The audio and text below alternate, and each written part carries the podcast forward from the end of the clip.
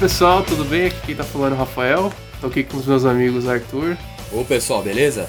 E o Luan. Opa, beleza pessoal? Uh, aí ó, hoje eu não errei, hein, mano. É. e hoje a gente trouxe um tema próximo dos, dos primeiros episódios. Inclusive nós já fizemos dois episódios aí, pra quem não ouviu acesse o ALRcast, é, recomenda o Spotify, né? É gratuito para quem não tem conta premium lá também, você pode acessar e pode ouvir gratuitamente. Procura a gente lá, siga nosso perfil lá também. E também no Instagram, né, Luan? Isso, isso aí, pessoal. Procura a gente lá, ALRcast, quiser fazer um contato, sugestões, críticas, parceria, também pode entrar em contato com o e-mail com a gente, né? adrcast.21@gmail.com. O legal do, do Spotify, né? Não sei se todo mundo sabe, mas dá para ficar escutando ele, você continuar fazendo alguma coisa que você tá fazendo, seja, sei lá, dirigindo ali, você põe de canto ali, que você não precisa assistir nada, né? Dá pra fazer algumas coisas enquanto você vai escutando, né? Bom, então é isso aí, vocês sabem onde encontrar a gente. O tema de hoje, cinebiografias musicais. O Juan deu a ideia, né, da gente é, buscar alguns filmes aí que a gente curte. Então nós escolhemos cada um um filme, até para não ficar muito longo, né? A gente ficar mais dinâmico, a gente poder conversar também, que debater um pouco sobre cada filme. Quem quer começar aí? A gente não escolheu nenhuma ordem, né? Se quiser, eu começo aqui. Pode então, começar aí, Lu. Trago aqui para vocês um filme de 2008 chama Cadillac Records, um filme é, dos Estados Unidos, mostra a cena do rock negro, né, dos Estados Unidos, né? Então só do rock, o blues, né? Esse filme ele conta um pouco da música que vem ali no início dos anos 40 até a década de 60, né? E foca principalmente em uma gravadora que foi muito famosa no blues em Chicago, né? A Chess Records. Essa gravadora né, trouxe vários artistas né, negros como Eta James, Muddy Waters, Chuck Berry, entre outros, né? Mas foram esses que fizeram mais sucesso. Esse filme também na época, não só pela atuação do, dos atores, também performances musicais, né? E toda a história rendeu também diversos prêmios, né? Trazendo aqui um, um pouco da história do filme, traz começa com Leonard, né? Que seria um filho de imigrantes judeus da Polônia.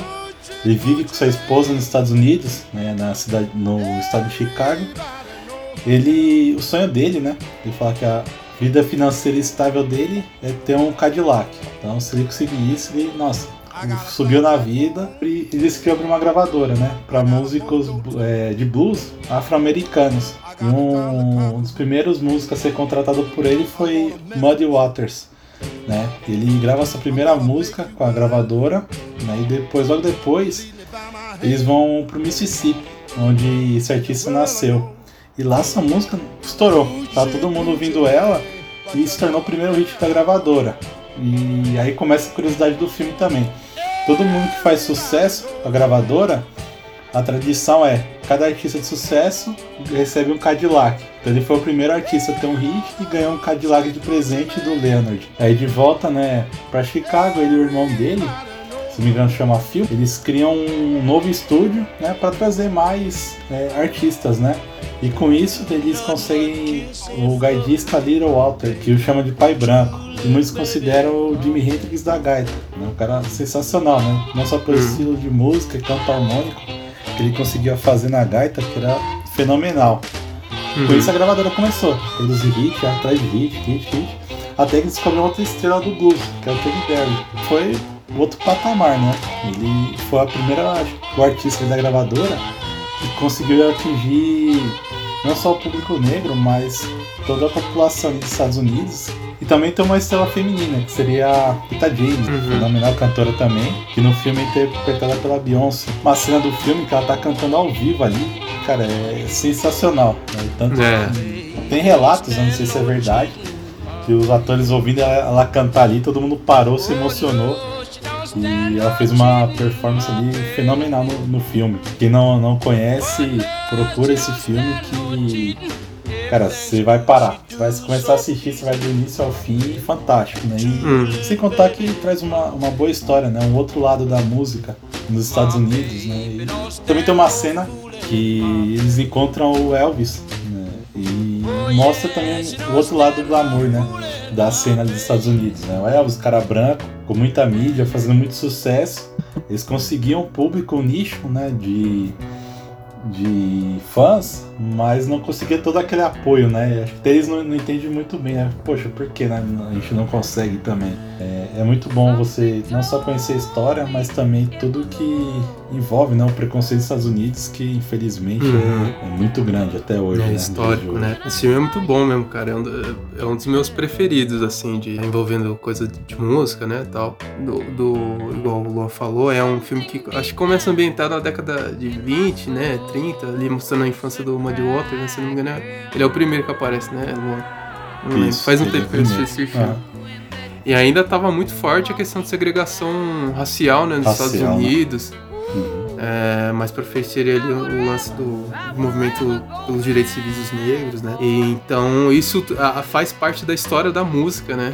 Americano principalmente, né? O início é o blues ali, você falou do Chuck Berry, o Chuck Berry foi é o, pra, é o pai do rock, né? Para mim é o, rock, é o, símbolo do rock. Muitas pessoas consideram Elvis, de novo, não desmerecendo hum, Elvis, mas é, mas não, ele ele é, ele foi o, é, ele foi o porta-voz pro mundo assim, mas até por conta dessas questões mesmo da época, talvez pelo, pelo cara ser ser branco era mais aceitável. Uma curiosidade do já que a gente entrou no, no Elvis aí no contexto, primeira apresentação assim do Elvis, entrevista, não sei, que ele cantou numa rádio, eles pediram para ele dizer de qual escola ele vinha. Porque uhum. como tinha segregação racial, existiam escolas para brancos e escolas para negros. E como ele tinha uma voz, mais vamos dizer assim, também mais imponente, mais grave, era associado à voz dos negros, né? Foi o jeito dos ouvintes é, saberem que ele era um cara branco, né? Então foi meio um choque, assim.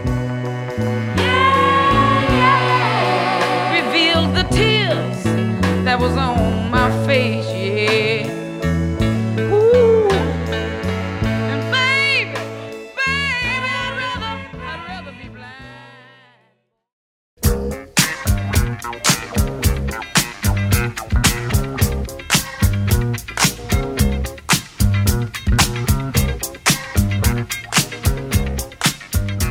Então, o filme que eu, que eu escolhi aqui, né, pra estar tá passando aqui no nosso podcast é o filme do, do Tim Maia, né? Acho que ele tá como Tim Maia, não há nada igual.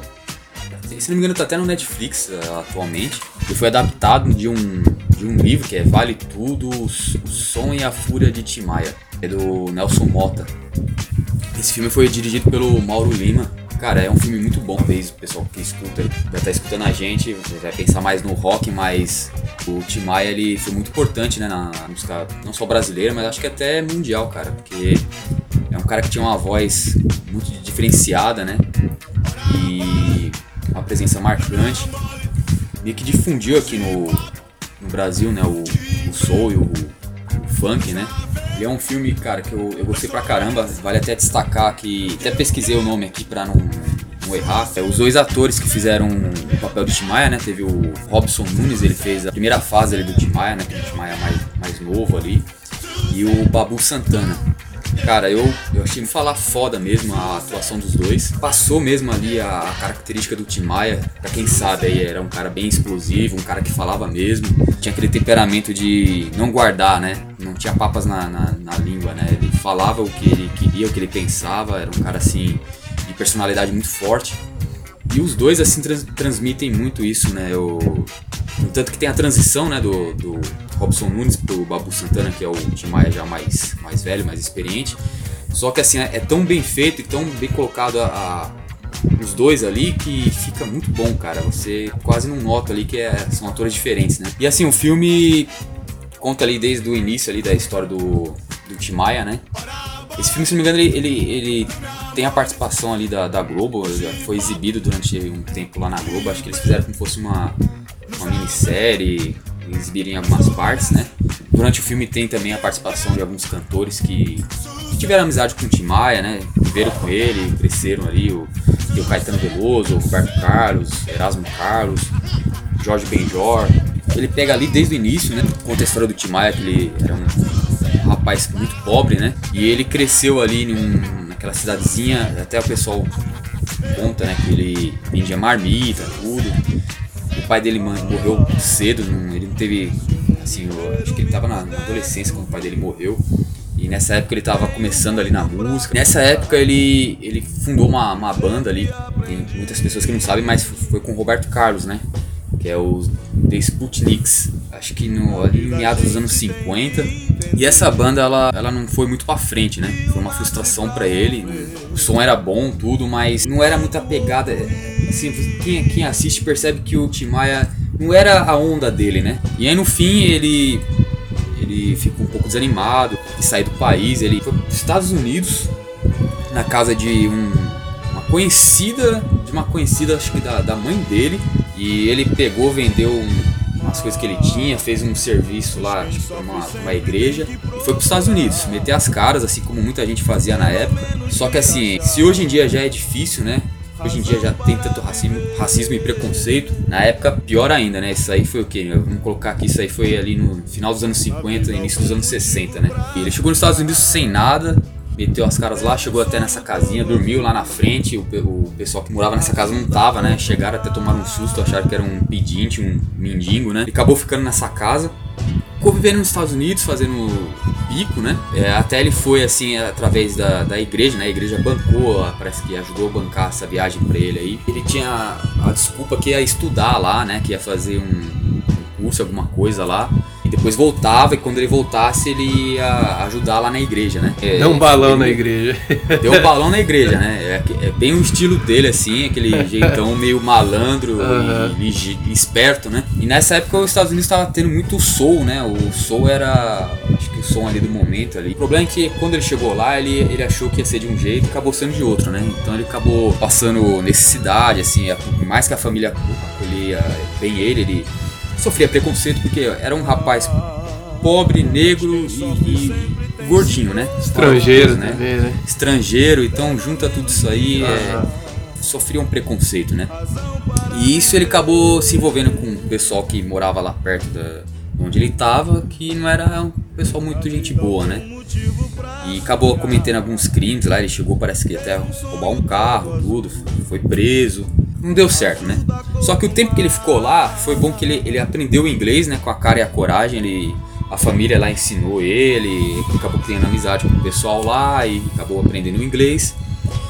É, aprendeu um pouco como que era o soul, né? Ele achou aquele soul interessante, aquele, aquele balanço ali do soul, né? Até um pouco do blues e do funk, né? Quando ele voltou pro Brasil, viu ali o Roberto Carlos explodindo, né? Na, na música, na rádio, na, na televisão, né? E, faz, e fazendo todo aquele sucesso, o cara praticamente virou um, um galã, né? E, ele ficou até meio que frustrado, né? Porque, pô, os caras. Ele começou junto ali com o Roberto Carlos, né? E ele sai do, do Brasil com o Roberto Carlos assim, estando mais ou menos que nem ele, né? Não muito conhecido embaixo, e volta aqui, o cara tá ali naquela cena da música ali, fazendo sucesso, estourado. Aí acabou, acabou fazendo sucesso com a mulherada, começou a ir bastante na TV, na rádio. E o Tim Maia vendo isso, né, ele falou, pô, meu, vou chegar no Roberto Carlos. O Roberto Carlos é meu amigo ali de, de, praticamente de infância, né? A gente teve banda junto, começou junto, muita coisa o, o, o Tim Maia ensinou pro Roberto Carlos, né? E aí o Tim Maia foi atrás. Só que assim, toda vez que ele tentava se aproximar do Roberto Carlos, alguma coisa acontecia, o pessoal não deixava ele chegar, ele falava que era Tim Maia e o segurança falava que não sabia quem era e deixava pra lá, né? Então assim, ficou vários meses ali o Tim Maia tentando um contato com o Roberto Carlos, né? Que seria um meio ali dele tentar, sei lá, fazer uma parceria, é, de repente cantar junto em alguma coisa para poder se lançar também, né? E uhum. o pessoal, nesse filme, ele tem, tem uma cena assim que teve muita gente que, que é fã do Roberto Carlos não gostou, mas eu fui atrás e dizem que realmente aconteceu. E é uma cena que o Roberto Carlos está saindo de um, um, camarim, né? E hum. ele dá de conta com o Tim Maia, né? E reconhece o Tim Maia. A segurança não queria que eles é, que o Maia se aproximasse dele. Ele reconhece uhum. e pergunta, e aí, Tião, né? Que Tião era o apelido dele, como que você tá? Não sei uhum. o quê. O Tim Maia fala, tentando conversar com ele ali, tentando falar que queria tocar com ele, cantar com ele, né? E ele meio que faz um desdém ali. E o Tim Maia fala, pô, mano, tô sem dinheiro até pra voltar pra, pra minha casa, né? Pra onde eu tô ficando. E o Roberto Carlos fala assim, ah, dá, dá um dinheiro pro, pro rapaz aí, não sei o que, dá um dinheiro pro Tião. E o, acho que assessor dele, sei lá, o cara que cuidava uhum. ali, pegou um dinheiro, amassou assim e jogou no chão assim. E, porra, o Tim Maia olhou e falou, pô, o cara me tratou feito, feito lixo, né, né meu? E aí entra uma questão, aconteceu muito, acontece até hoje, né? Mas na época era meio velado, meio mascarado, muito mais do que hoje em dia, né? Uhum. É aquela questão do. Pô, o próprio Tim Maia dele, ele chega a relatar isso, né? Fazer um sucesso, de mostrar ali o trabalho dele, né? Porque o pessoal zoava, né? Até mesmo o produtor falava, pô, você quer, quer ser cantor, quer ser famoso com o nome de Sebastião, de Tião e outra. O cara era, era negro, né? Tinha todo aquele preconceito, o cara acima do peso, lá da periferia. E assim, o Roberto Carlos era um cara querendo ou não, branco ali. Na época, assim, tinha muito aquele negócio do galanzinho ali, fazer sucesso. E aí ele, ele, tinha aquele jeito até meio que imitava o Elvis, né? O Elvis estava fazendo sucesso na época, então ele fazia aquele cabelinho, aquele ultimaia, né? E ele percebia isso, né? Percebia que a imagem dele não não agradava, não né? Bem... Não, não, não, é, não vendia, né? Não era bem vista. Assim, era bem era vista, né? A indústria queria, né? Não queria, Isso, né? não era o que a indústria queria, né?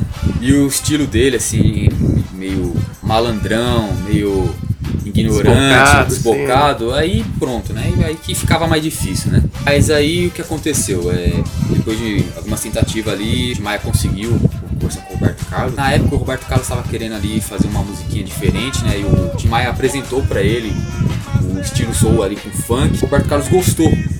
Ele falou, eu quero uma música, né? Só que de começo o, o Roberto Carlos queria uma música assim um pouco mais é, romântica, né?